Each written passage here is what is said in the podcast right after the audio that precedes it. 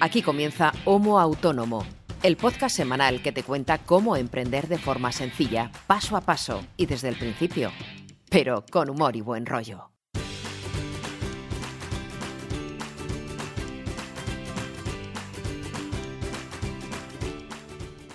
Hola amigos, hola amigas, bienvenidos y bienvenidas una semana más a un nuevo capítulo de vuestro podcast, espero que ya favorito, Homo Autónomo.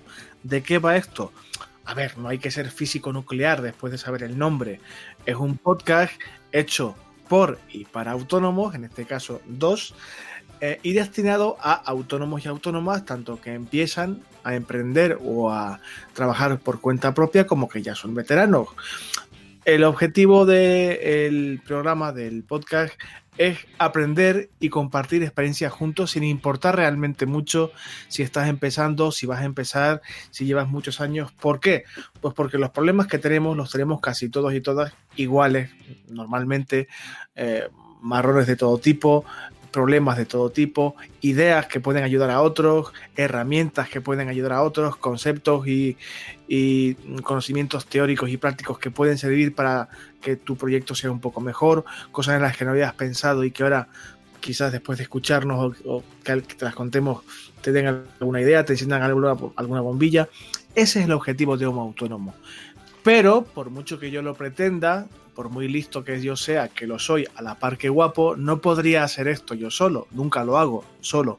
Somos dos trastornados eh, los que hacemos Homo Autónomo. Y al otro lado del cable, como cada semana, está mi queridísimo amigo Ángel Martín. Ángel, hola, ¿qué tal?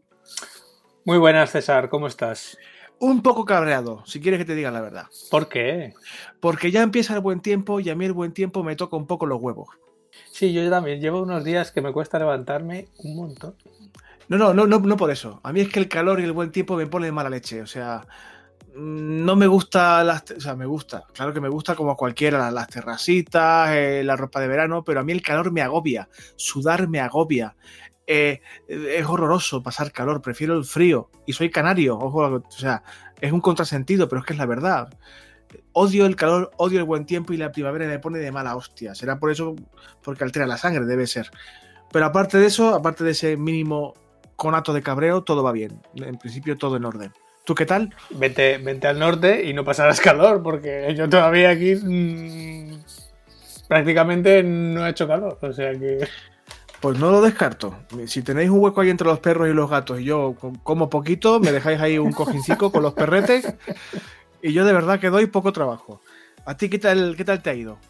Pues bien, esta semana a tope porque este fin de ya cuando eh, nos escuchen, eh, pues yo estaré en pleno salón del cómic aquí en Santander, así que con, un con, un intravenoso y vitaminas. Con todos los preparativos de, pues bueno, ya sabes, cartelería, programas, la web, la venta de las entradas, los tickets, bueno, todo tipo de historias bastante liado. Luego también estoy con otro proyecto de una web de un cliente que pues tengo que entregar próximamente también, o sea que me tocará un poco apretar el culete.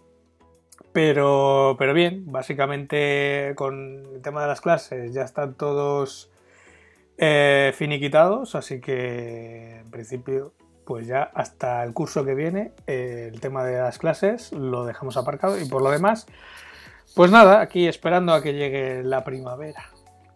Bueno, la primavera hay alguna fecha que otra que para ti es muy importante. Bueno, para eso todavía queda un poco más. Ya, bueno, bueno, bueno, pero hay que ir pensando en eso ya. Ya, ya hablaremos en algún otro episodio del podcast de qué estamos hablando, porque es un tema interno y secreto. Pero bueno, bueno, ya, ya hablaremos de ello, que también es una buena carrera de fondo esa, no solamente la de emprender.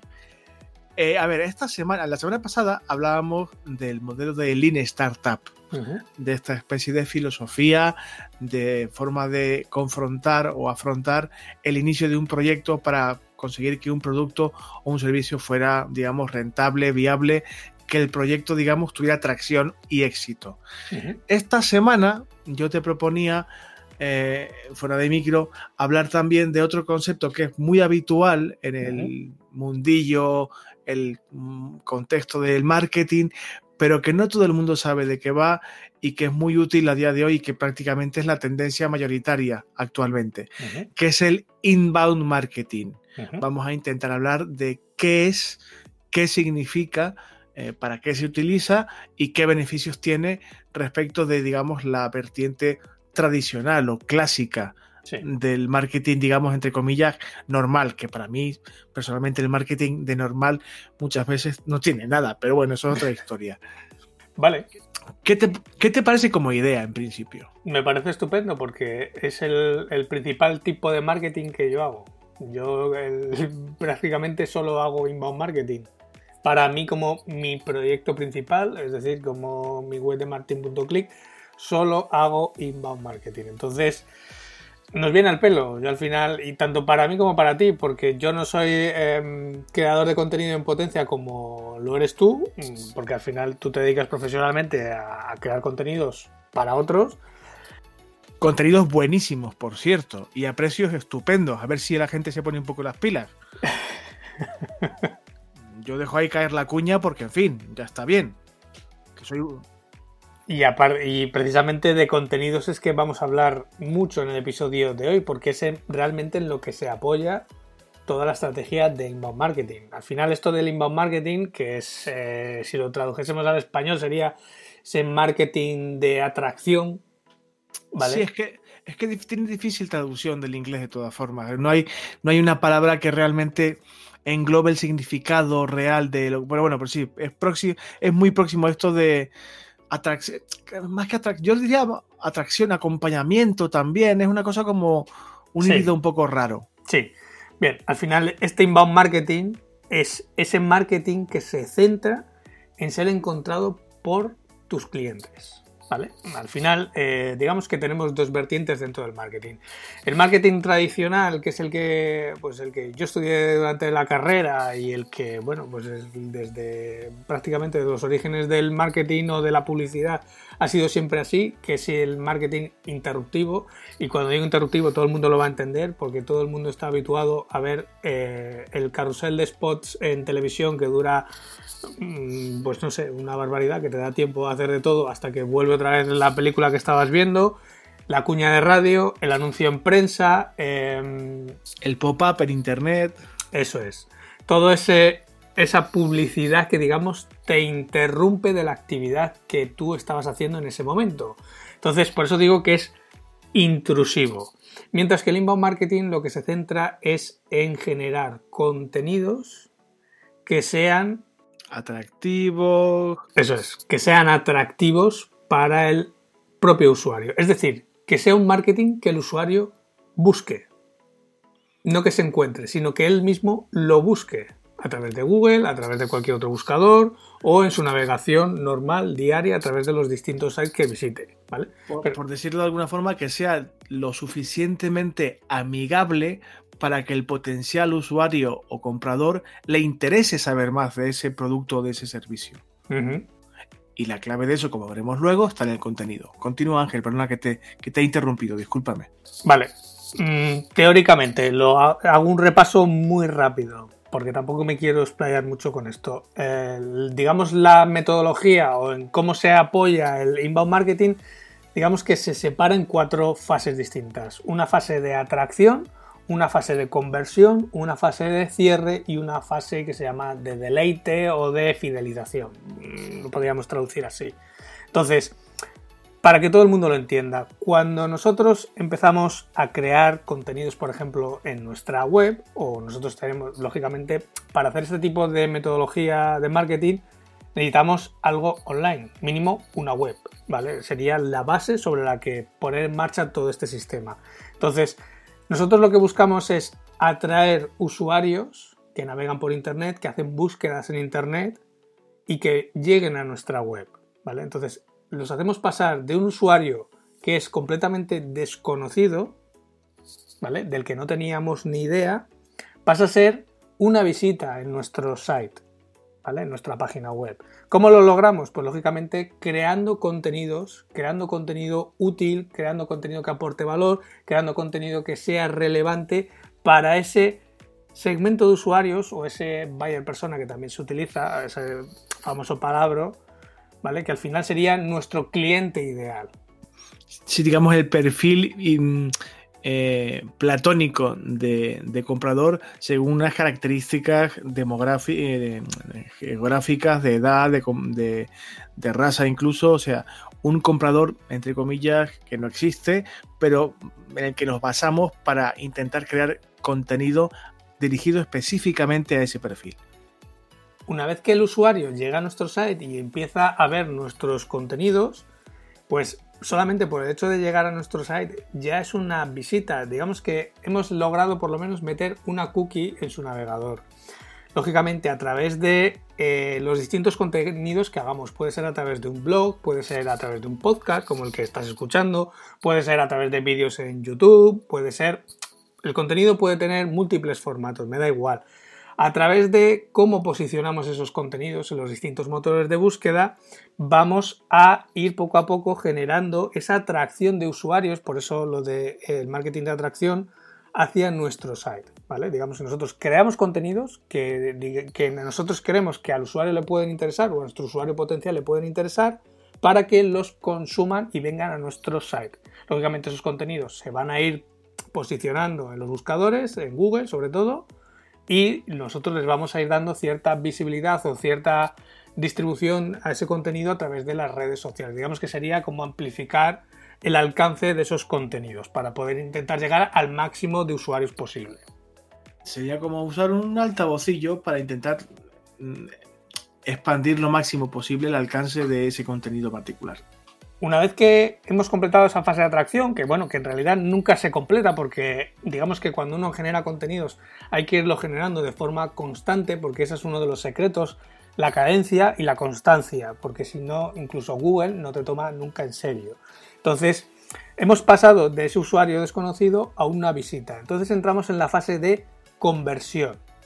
Aquí en esta fase lo que vamos a intentar es que ese usuario del que solo tenemos los datos de la analítica, es decir, lo que nos recoge Google Analytics a través de la cookie que le hemos puesto en el navegador y solo tenemos los datos de consumo en el site que haya hecho, vamos a intentar que sea un lead, es decir, un cliente potencial del que ya tenemos algún dato, al menos su nombre y su correo electrónico, o como mínimo su correo electrónico. Porque es la vía de entrada, amigos y amigas porque básicamente es la mínima unidad de información que podemos tener para empezar a contactar con él, o al menos ponernos en contacto con él, o podemos intentar tener una relación con él. Esa es la clave. La palabra clave aquí es relación. No se trata de, como decíamos al principio del episodio, tratar de venderte lo que sea sí o sí. Es establecer una relación lo más amigable y honesta posible para explicarle a tu cliente potencial que se supone que conoces y que puede satisfacerle por qué tu producto es mejor que otro. Y por qué no solamente debe comprarte a ti, sino que debe serte fiel y continuar contigo durante mucho tiempo. Y en un mundo ideal, no solamente comprarte y mantenerse contigo, sino recomendarte a otros. Entonces, en esta fase de conversión, que sería el segundo paso de toda la metodología del inbound, lo que vamos a hacer es intentar empezar a calificar o cualificar nuestros usuarios o los usuarios que visitan nuestro site. ¿Cómo lo hacemos? Pues básicamente, como nosotros estamos generando contenido y nosotros por analítica podemos saber qué contenido se consume más, qué contenido se consume menos, por, digamos por dónde van los tiros a la hora de consumirse el contenido, nosotros podemos generar distintas piezas de contenido. Nosotros podemos tener un blog en el, que escribimos con cierta periodicidad, pero para la fase de conversión nosotros podemos, incluso con los mismos contenidos del blog o con un contenido un poco más ampliado o con una maquetación distinta, podemos hacer un PDF, podemos hacer una guía, podemos hacer una infografía, podemos hacer algo que la gente se pueda descargar. Y es a través de esa descarga que lo habréis visto en multitud de webs que siempre te piden, deja tu nombre y tu correo para descargarte no sé qué. Esto, este simple gesto que te hacen en muchas webs, es lo que hace que tú pases de ser una simple visita a ser un lead. Porque eso, lo que le, le da al propietario de la web, al que está detrás, es que tú como usuario tienes cierto interés en este tipo de contenidos, porque te has descargado este PDF o esta guía o esta infografía. y además dejas tu correo electrónico para podértelo descargar. Entonces, en función del contenido que tú hayas hecho, o del contenido que tú, del usuario se haya descargado, vas a poder ir calificando los distintos leads o los distintos contactos. Y vas a saber si un contacto está más frío o está más templado en, relación a tus productos o servicios, ¿vale? Si está más cerca dentro del proceso de compra a finalizar una posible compra. Entonces, en función de lo frío o lo templado o caliente que esté, vas a poder realizar una serie de comunicaciones u otras. Lógicamente, alguien que está en, digamos, tráfico frío, pues lo que tienes que hacer es ir poco a poco que el usuario se vaya acostumbrando, que venga más veces a tu site, etc. Mientras que un usuario que está ya más templado, más caliente, pues sí que puede ser más proclive o más fácil de cerrar o de que el usuario al final compre un determinado producto, un determinado servicio. Que sería la siguiente fase de la metodología, el cierre. Que es un poco el objetivo que todos perseguimos. Entonces, siguiendo con el contenido, después de atraerlos, después de convertirlos en un lead, la tercera fase lo que intenta es cerrar. Es decir, de esos leads que vamos teniendo o de esos clientes potenciales que nos han dejado al menos su correo electrónico, pues lógicamente, poco a poco y con el paso de las semanas, incluso a veces hasta de los meses. Esto no quiere decir que cuando alguien implementa una estrategia de inbound vaya a tener cierres o ventas al día siguiente. A ver, puede darse el caso que sí. Milagrosamente podría ser, pero no es lo normal. Si tienes mucha comunidad detrás, puede darse el caso. Si no, si es un proyecto completamente nuevo que no tiene nada de comunidad, pues vas a tardar unos cuantos meses en empezar a ver resultados. Esto es una metodología a medio largo plazo. Pero lo bueno que tiene es que no cuesta un duro, salvo tu tiempo y tu esfuerzo. Punto. Entonces, en la fase de cierre lo que vamos a intentar es que de esos leads que nos han ido dejando su correo, pues en función de dónde están dentro del proceso de compra de tu producto o de tu servicio, vamos a intentar que cierren la venta, es decir, que compren tu producto o servicio. ¿Cómo? A través de, por ejemplo, un sistema de CRM, a través de los distintos correos que les podemos mandar con una herramienta de mail marketing o en función de los flujos que nosotros vayamos definiendo en función de si el usuario está templado, está más caliente o si es para este producto, si es para este servicio o si está este, interesado en un contenido, está interesado en otro contenido. ¿vale? El objetivo de esta fase es que al final el usuario pase la visa, es decir, que te compre el producto o servicio. Y la siguiente fase ¿cuál sería? Pues la última fase sería la de deleite, mm, traducido de delight, o de fidelización, para que todo el mundo lo entienda. Porque el cliente, una vez que pasa la visa y hemos logrado el objetivo que es ganar dinero, digamos que no debería morir en esa única transacción, sino que al final es más fácil, y todo el mundo lo sabe, que es más fácil que un cliente que ya es cliente tuyo se convierta en un, en un cliente recurrente que intentar captar otro nuevo cliente. Es decir, te va a costar menos que un cliente que ya ha pasado la visa te vuelva a comprar otro producto, otro servicio o haga un upselling o un cross-selling de lo que tú ya tengas que cerrar un lead en un cliente. Digamos que el proceso de la fase 3 de lead a cliente cuesta más que cuando ya estás en la fase 4, que es de cliente a cliente recurrente. O incluso a cliente que recomienda tu producto, tu servicio, tu negocio a otros clientes. Ahí voy, que esa es la, figura, la deseadísima figura del prescriptor, mal llamado influencer a veces. O sea, hay gente en redes sociales por las que las marcas matan para que sean prescriptores de esa marca en particular. Pero se puede llegar a ese objetivo ideal sin ser tan rastrero perdonar mi, lenguaje, para mí me parece una estrategia legítima y válida, pero rastrera. Se puede conseguir que un cliente tuyo sea prescriptor de tu propia marca porque ya ha pasado por todas estas fases de las que hemos hablado, se ha convertido en cliente recurrente, vuelve a comprarte a ti porque le encanta tu site, le encanta tu producto, le encanta cómo trabajas y te recomienda a otros. Y os garantizamos que no hay campaña de publicidad o marketing más efectiva que un buen prescriptor. Y estas serían las cuatro fases de la metodología del inbound, mm, explicadas de forma teórica. Ahora vamos a intentar aterrizarlo a lo práctico, ¿vale? Porque algunos están diciendo, vale, Ángel, todo eso está muy bien, pero esto, ¿en qué se traduce? Quisir, ¿y esto cómo lo hago yo? Al final, lo que hemos dicho es que el inbound se apoya en la creación de contenidos. Y yo voy a poner, por ejemplo, el caso de mi blog o de mi podcast, el diario. ¿Y por qué lo hago? ¿Vale? Yo me dedico a la consultoría de marketing online. También hago desarrollo web. Pero al final, digamos que mi nicho o mi grupo de clientes potencial serían otros emprendedores, Que están, pues que necesitan hacerse una web, que necesitan hacer consultoría o que incluso ya tienen un proyecto y quieren ver cómo lo pueden mejorar para, pues, potenciar las ventas, para ver cómo pueden eh, poco a poco mejorar su día a día. Entonces, ¿qué es lo que hago yo cada día? Todos los días hago contenidos, o al menos intento hacer contenidos que aporten valor a ese segmento de clientes que es para mí mi segmento de clientes potencial, como yo digo, los emprendedores o aquellos que tienen, aquellas personas que tienen una empresa, etc. ¿Por qué? Intento hacer contenidos que aporten valor, porque a medida que van consumiendo esos usuarios esos contenidos y vuelven a mi blog de forma recurrente, el día Ojo, que puede ser dentro de tres meses, dentro de seis meses o dentro de un año, me da igual. Que necesiten algo relacionado con lo que yo les estoy contando todos los días a través del podcast, a través de los tutoriales en el blog, etc. La primera persona que se les va a venir a la cabeza para resolverles ese problema, voy a ser yo. Y esa es la lógica que sigue toda la estrategia del inbound marketing.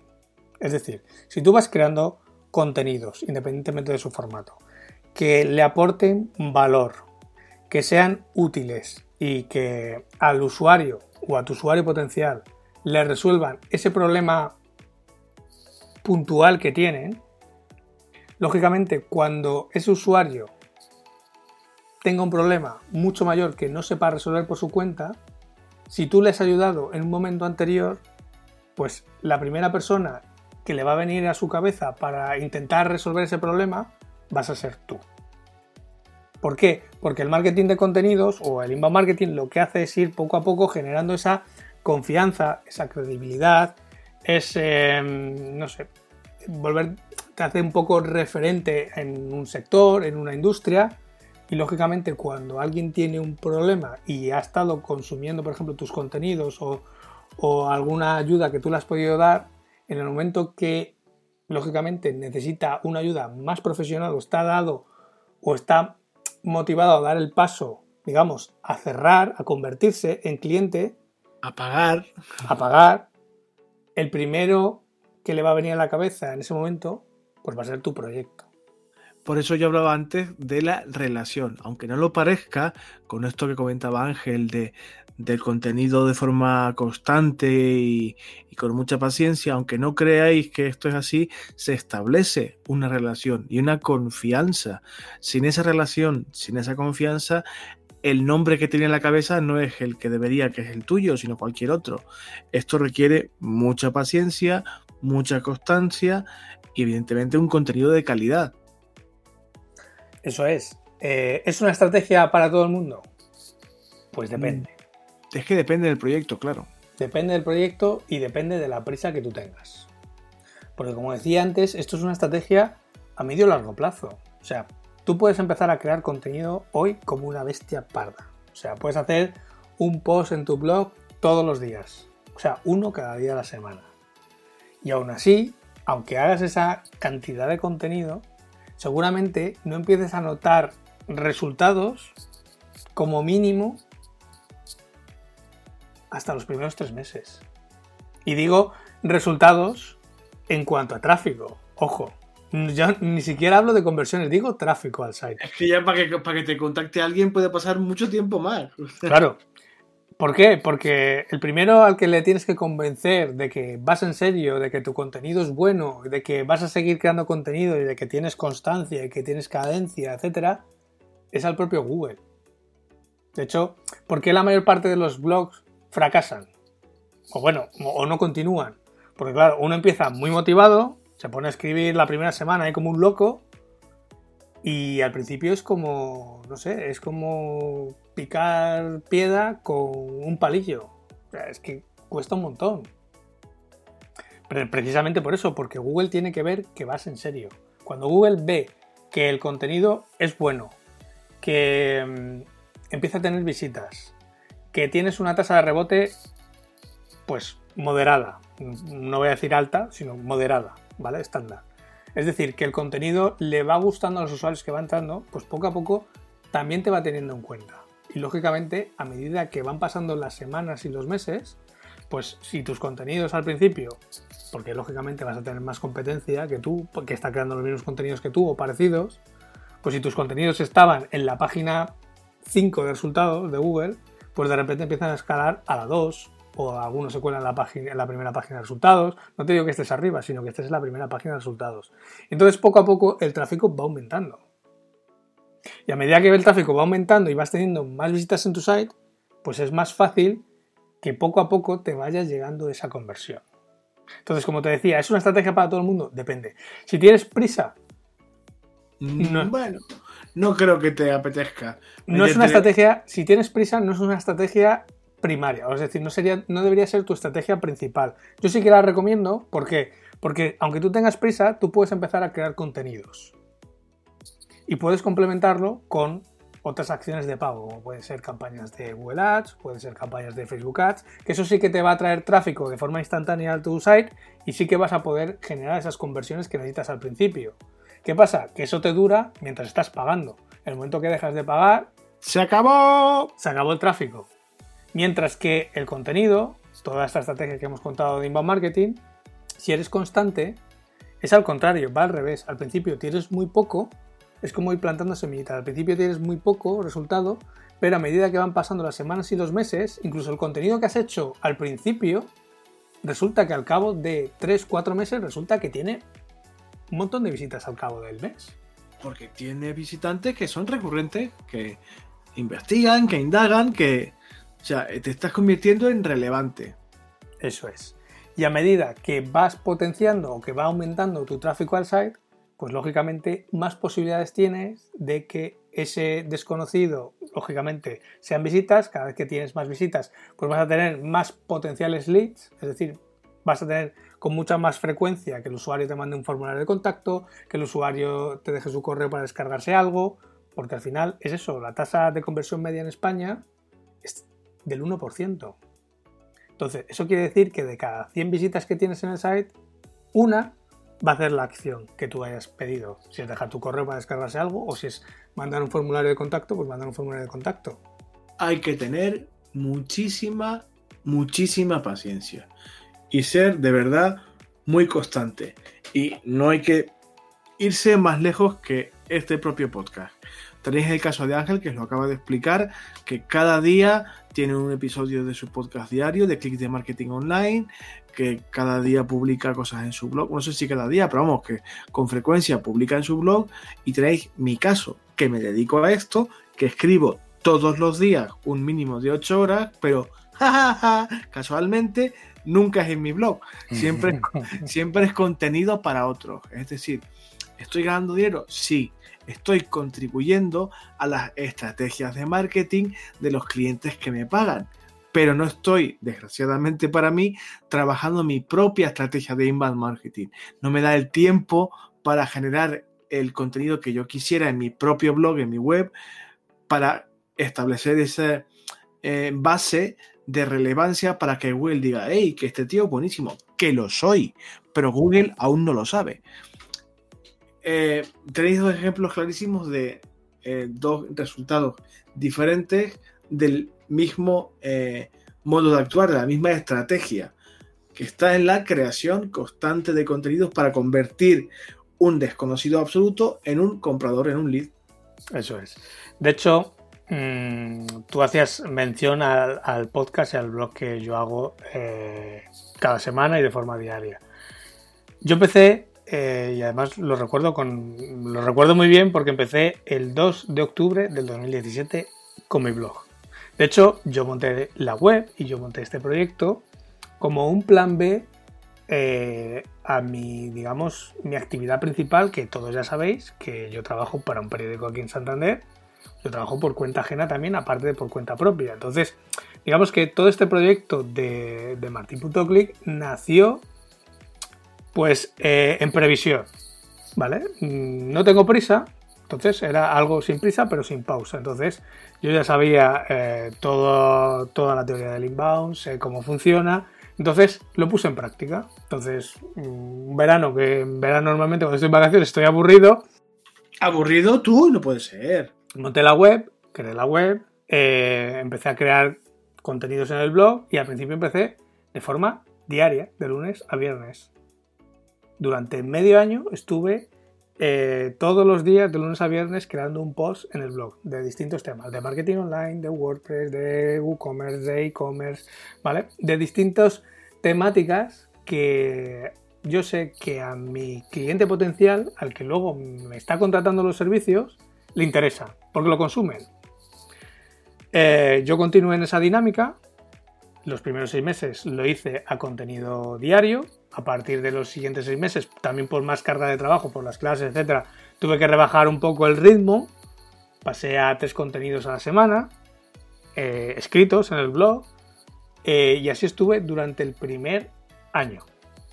Cuando hice el primer año del blog, fue al el 2, de, 2 o 3 de octubre, ya no me acuerdo en qué cayó, del 2018 cuando lancé el podcast que ahora hago a diario. Entonces, ahora estoy haciendo un podcast diario de 10 minutos, en el que hablo de marketing online, de distintas técnicas, de distintas estrategias, etc.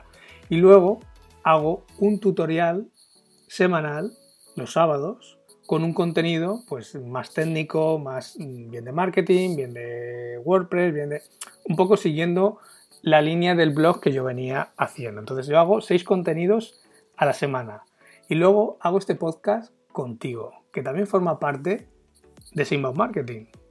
Tanto el tuyo como el mío. Eso es.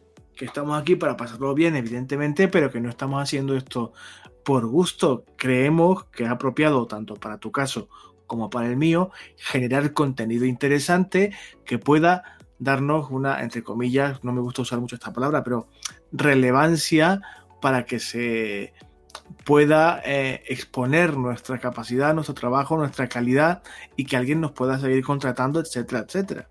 De hecho, te voy a pasar eh, las notas. Eh, un post que hice, además, justo cuando hice el año, el primer año del blog, donde daba todas las cifras de facturación, de métricas de la web, etcétera, donde se veía lo que había sido ese año de blog. Sí, señor, transparencia absoluta, muy bien. Para que todo el mundo vea que yo los primeros meses, aunque hacía un contenido diario, apenas tenía tráfico. De hecho, había días que los primeros días no pasas de 5 visitas diarias. Cuando el proyecto es completamente nuevo, pues es que no te entra nadie en la web. Claro, no tienes contenido, no tienes URLs en Google indexadas, ¿quién te va a entrar? Y, es que es normal, es normal que sea así. Pero a medida que van pasando las semanas y esos contenidos que vas haciendo van posicionando, y es contenido útil y que la gente busca para resolver una duda puntual, para lo que sea, el tráfico poco a poco va subiendo. Y de hecho, eh, te lo dejo, te voy a pasar el, enlace para que todo el mundo pueda ver cómo la curva poco a poco va subiendo y en un año se nota una gran diferencia. En el segundo año, es decir, en lo que llevamos de, ¿qué llevamos? Seis meses, desde octubre para acá más o menos, sí, llevamos algo más de seis meses, que ahora está el contenido del blog más el podcast, te puedo decir que el tráfico se ha duplicado. De hecho, ahora mismo estamos ya en cifras, pues estoy en cifras de 500 visitas diarias a la web. Que yo, si tuviera 500 visitas diarias en mi web y la mitad me contrataran, sería millonario.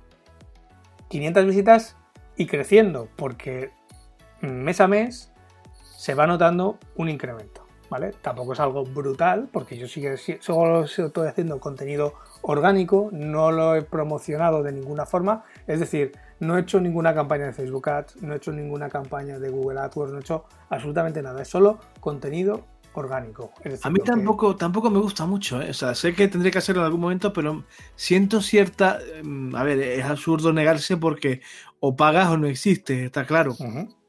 Pero tengo cierta reticencia natural al contenido que no es orgánico. O sea, me pasa como a ti, prefiero el contenido normal sin tener que recurrir al pago. Tendré que hacerlo en algún momento, es probable. Pero no puedo negar que tengo cierta reticencia personal debe ser cosa mía, o de, que soy idiota, que puede ser también, ¿eh? A ver, yo no, yo no es que no tenga, yo es que no es que tenga cierta reticencia, es que simplemente, como te decía, no tengo prisa. Entonces, para mí esto es un proyecto que yo eh, sé que a medio largo plazo, pues tiene que dar los rendimientos que yo tengo pensados que dé, va camino de ello, pero tampoco tengo prisa. Entonces no necesito forzarlo o digamos vitaminarlo, como decíamos antes, para que vaya más rápido. Entonces yo estoy siguiendo, digamos, esa, esta metodología que hemos visto del inbound paso a paso, sin ningún problema. Estoy ahora mismo creando contenido y creciendo tanto en tráfico como en comunidad como en usuarios. Y de momento es lo que mm, estoy haciendo. ¿Que estoy monetizando ya? Sí, porque de hecho tengo usuarios que pagan la suscripción premium de la web, tengo usuarios, los clientes que se han apuntado a los servicios que tengo de consultoría, a los servicios que tengo de eh, desarrollo, a los servicios que tengo de mantenimiento, o sea, y todo eso viene por la web, porque yo no he hecho ningún tipo de captación de clientes que no haya sido la web. Punto. Imagino que entenderéis quienes nos escucháis por qué me asocio con Ángel Martín para ser homo autónomo. Quiero decir, yo no me junto con cualquiera para hacer un proyecto de este tipo. Mm, sé que las cosas él las piensa mucho, yo también, igual que él, y cuando iniciamos Homo Autónomo nuestra idea era divertirnos, pero en algún momento, muy a largo plazo seguramente, hacer de esto algo económicamente viable. Y, y de hecho muchas veces te he dicho que no puedes tener mucha más prisa, por ejemplo con este podcast, con Nuevo Autónomo, porque es una publicación semanal, única y exclusivamente, y no hacemos mucha más actividad que esa. Entonces, le va a costar todavía más crecer que, por ejemplo, eh, mi podcast. Es que, yo, contigo uno al día me vuelvo loco, o sea, nos peta el coco seguro, o sea, no, ya, ya con uno a la semana te vuelvo suficientemente loco, con uno al día lo mismo petamos, no, no bien está así, déjate. Pero para que te hagas una idea, en el nivel de escuchas que yo está, que ahora mismo está mi podcast diario. Ayer tuve 222 escuchas. No está mal. No está nada. Para ser un podcast que lleva desde octubre. No está nada mal. Entonces hay que tener cierta paciencia con esta metodología del inbound. Lo vuelvo a repetir, es una estrategia a medio y largo plazo. Para la gente que tenga más prisa tendrá que complementarlo con algo de pago para que, lógicamente, en esos primeros meses, que mientras, lógicamente, se indexan los contenidos y van teniendo tráfico, pues vayas teniendo cierto retorno o tengas tráfico por otra vía. Como en mi caso yo no tenía esa prisa, pues voy simplemente con el tráfico orgánico. Pero que sí que va funcionando y que va siguiendo los pasos, que sigue la metodología perfectamente. Yo recibo formularios de contacto todos los días ya. O sea, no hay ni un día de la semana que no tenga un formulario de contacto.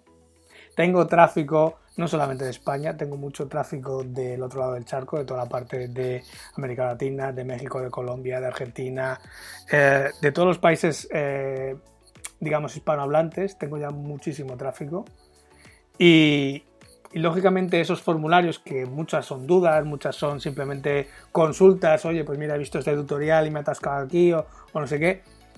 Eh, al final de esas consultas, muchas luego, que son esos leads, algunos sí que se han convertido en clientes, porque sí que son usuarios que se han hecho suscriptores premium, son usuarios que luego han contratado algún servicio de desarrollo o son usuarios que luego han contratado algún servicio de mantenimiento. Entonces, que no todo es eh, navegar eh, a la deriva, sino que todo tiene un porqué.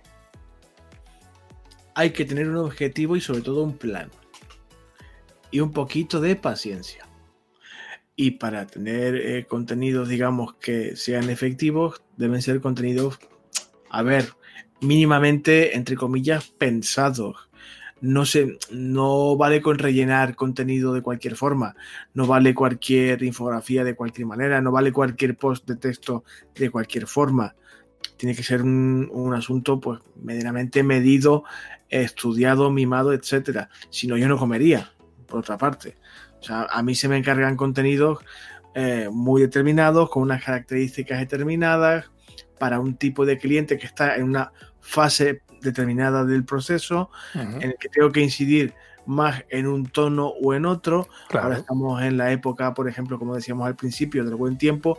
Ahora me están llegando un montón de encargos de contenido de cadenas hoteleras, gente que tiene apartamentos para, digamos, promocionar entre comillas sus productos y sus servicios, mejoras que han hecho en sus instalaciones, ofertas de verano para familias, etcétera, pero a través de unos contenidos que no sean tan agresivos como el pop-up de turno, de una forma un poco amigable y no un solo contenido. Igual puedo estar con una compañía hotelera eh, durante tres meses trabajando para que los resultados tengan algún efecto o empiecen a tenerlo a partir de ahora, que es cuando su nivel de, de clientes aumenta un poco más. Claro. Lo bueno de esta estrategia o de esta metodología del inbound es que no cuesta nada, es gratis, solo requiere tiempo y esfuerzo. Y aquí, en la medida de cada uno, las posibilidades de cada uno, puede decidir si quiere hacer un blog, si quiere hacer un podcast, si quiere hacerse vídeos en YouTube. Porque al final cualquier tipo de contenido vale siempre y cuando tu usuario potencial o tu cliente potencial consuma ese formato de contenidos. Lógicamente, yo empecé haciendo un blog, luego empecé haciendo un podcast, e incluso el mismo podcast eh, lo subo a YouTube en vídeo y no he notado ningún tipo de canibalización. Es decir, el usuario del podcast es usuario del podcast y de repente descubre algún artículo del blog el del blog de repente descubre un episodio del podcast y se engancha al podcast y el de YouTube normalmente suele ir más a su bola, es decir, es un, es un poco un mundo más aparte. Pero en función de las posibilidades de cada uno y del tiempo que tenga cada uno, puede hacer su propio contenido. Lo puede hacer en texto, lo puede hacer en audio, lo puede hacer en vídeo. Y luego puede decidir la periodicidad con lo que lo quiere hacer. Puede hacer un contenido diario, puede hacer un contenido semanal, puede hacer un contenido mensual. Lógicamente, cuanta menos periodicidad tengas, más te va a costar arrancar esta estrategia. Porque lógicamente los contenidos van a ser menos. Al final, cuantas más semillas tengas repartidas, digamos, por internet, cuantas más URLs tengas indexadas, pues más fácil será que te encuentre. Entonces, si haces contenido diario, pues haces 20 URLs al mes, que al año pues son 240 URLs de media. Mientras que si haces un contenido a la semana, pues solamente harás unas 50 URLs. La, velocidad de crecimiento del tráfico no va a ser la misma. Como decías tú antes, eh, está basado únicamente en el tiempo del que tú dispongas y en tu esfuerzo, porque esto evidentemente cuesta trabajo. Ángel hacer una entrada diaria durante un año le supuso un tiempo y un esfuerzo determinado, o sea, que no, que no sale mágicamente. Eso sí, depende exclusivamente de ti, del tiempo que le dediques y del esfuerzo que le pongas.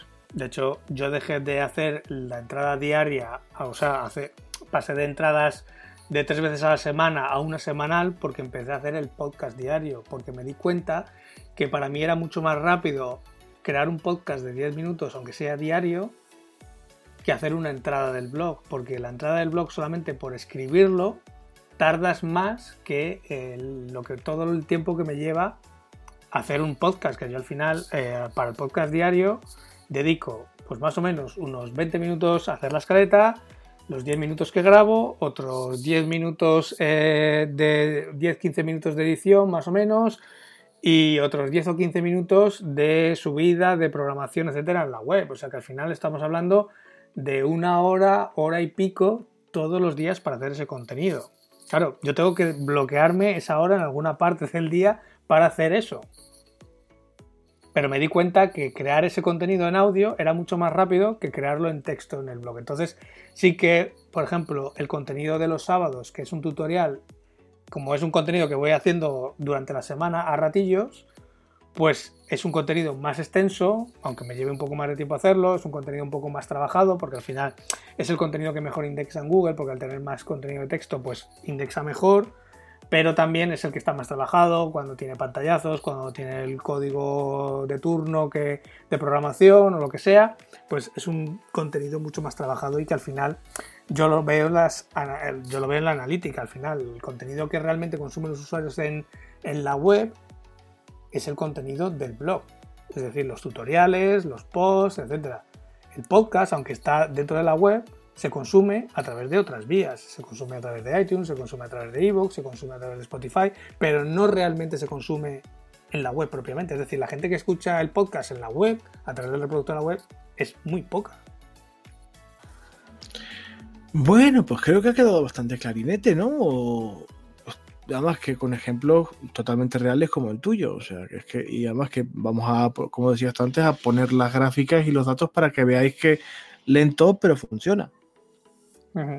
De hecho, mm, yo es la estrategia que siempre recomiendo porque es la más estable a medio y a largo plazo porque no dependes de la inversión que hagas en publicidad, sino que solamente depende de tu esfuerzo y del contenido que hagas. Ojo, que tú puedes hacer un contenido como una bestia parda, que si el contenido no es bueno, no es útil, no es relevante para el usuario, puedes hacer muchísimo contenido que te va a dar igual. ¿Vale? Aquí no, no es cantidad.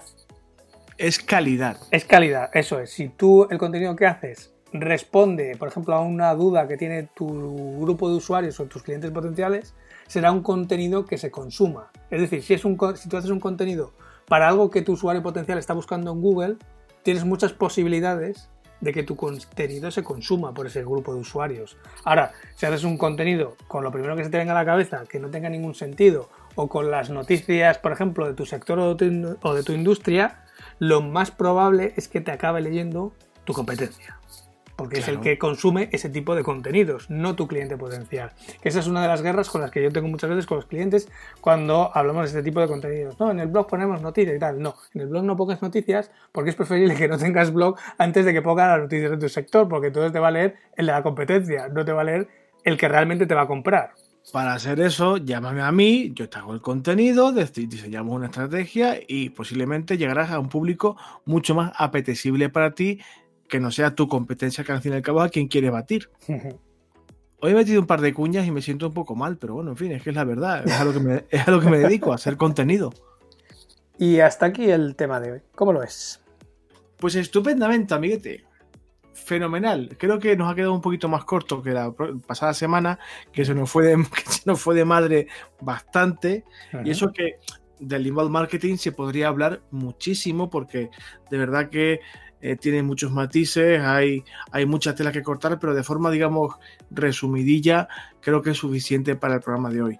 Como siempre decimos, si alguien tiene alguna duda o quiere ampliar, que nos mande un correo a través del formulario de contacto de la web homoautónomo.com barra contactar y estaremos encantadísimos de responder cualquier duda que tengáis. Es más, es más, insistimos también cada semana los comentarios en iBooks, en iTunes, los eh, corazoncitos verdes, los deditos para arriba, todo esto nos ayuda también mucho a saber que estamos yendo en la dirección correcta. Nos cuesta trabajo, no cuesta dinero y nos ayuda muy mucho a, como decíamos en el capítulo de hoy, crecer un poquito más rápido. ¿Tenemos prisa? Hombre, no demasiada. Estamos haciendo esto sabiendo que si llega el momento en que esto pete y monetizamos a lo bestia, será muy en el, futuro, pero con vuestra ayuda será mucho más fácil. Cualquier comentario, feedback en valoración positiva nos ayuda. De hecho, nosotros estamos ahora mismo con este podcast creando y creciendo, que serían los dos primeros pasos. Y si no creas, no puedes crecer, y si no creces en comunidad, no puedes monetizar nunca. O sea, es así. O sea, no puedes empezar la casa intentando monetizar con una web que tiene cero tráfico, porque no lo vas a lograr. Es lo que muchas veces me encuentro con alguien que quiere montar una tienda online así de repente y se piensa que le van a llover los pedidos del cielo. Digo, es que esto no es así. Es que no va así, que hay que ir poco a poco. Amigas y amigos, gracias por escucharnos. Como todas las semanas decimos, insistimos en lo del feedback y demás. Ahora hablaremos del feedback y de la actualidad. Eh, comentando si queréis. Estamos dispuestísimos a contestar a todas las dudas que tengáis que podamos resolver. Pues sí, entonces vamos a por el feedback. Correcto. Esta semana, Ángel, acabamos rapidísimo porque no tenemos feedback. Qué raro que no tengamos feedback. Eh, no, sin embargo, sí que os comento que voy a intentar intensificar en lo que os comentaba la pasada semana, eh, el contacto con esta marca de hardware española, slimbook.es, para intentar eh, al menos elaborar un episodio entero dedicado a su proyecto para que nos hablen de quiénes son y a ver si los convencemos de que nos patrocinen. Pero bueno, esto será para el medio plazo. Pero vamos, feedback como tal, en principio no hay. No he mirado yo hoy ayer cuando mire no había, tú debes estar hasta arriba como para pararte a pensar si tienes que visitar el feed, debes estar hartísimo de actividad y no contaba con que lo mirases y por este mismo motivo tampoco tenemos sección de actualidad esta semana. No. Pero bueno, dándonos un poco de cuartelillo, que hay semanas que son un poco más intensas que otras. Esta semana le ha tocado a Ángel, así que vamos a ser un poquito complacientes con él, que tiene muchísimo trabajo, como ya habéis eh, comprobado por el episodio de hoy. Es un tipo que sabe lo que hace, se le ocurra muchísimo. Yo también, solo que voy más despacio. Y eh, no os preocupéis que la próxima semana tendréis más y a ser posible un poquito mejor. De hecho, de esto forma parte de la vida del emprendedor. Hay que estar a las duras y a las maduras. Efectivamente, que suelen ser más de las segundas que de las primeras. Pero bueno, gracias a todos por estar eh, escuchándonos, a todas también. Ángel, yo espero que te recuperes de estas, este fin de semana intensísimo de curro. Confío en escucharte con buena salud la próxima semana. Sí, además el fin de semana, el fin de semana que viene bajo Salamanca. O sea que. Anda, anda, anda, anda, anda. Bueno, va a ser complicado que nos veamos, pero bueno, no se, no se descarta un encuentro. Yo sé que está complicado porque sueles tener muchos compromisos, pero bueno, nunca se sabe, a lo mejor hay sorpresa. A todos los demás, a todos vosotros y vosotras, a los que nos escucháis, gracias como siempre por estar ahí. Pedir disculpas por el chiste de la pasada semana que le metí una bronca un poco un poco gratuita a uno de nuestros usuarios más fieles, a Gorka en Twitter, que me están diciendo que me meto con los usuarios, que es una broma, hombre, es una broma, al revés, cuantos más seamos, mucho mejor. Os leo a todos, os quiero a todos y a todas, y me encanta que interactuéis con el robot hijo de puta que tenemos en redes sociales. Eh, nunca me meto con nadie, siempre de una broma, ya sabéis que este podcast es un poquito gamberro en siete días, si no pasa nada, nos escuchamos de nuevo. Ángel, cuídate mucho, descansa por favor, que te veo mal. Nada, no te preocupes, te mandaré alguna foto de los cosplayers. Un beso fuerte, amigo. Un abrazo.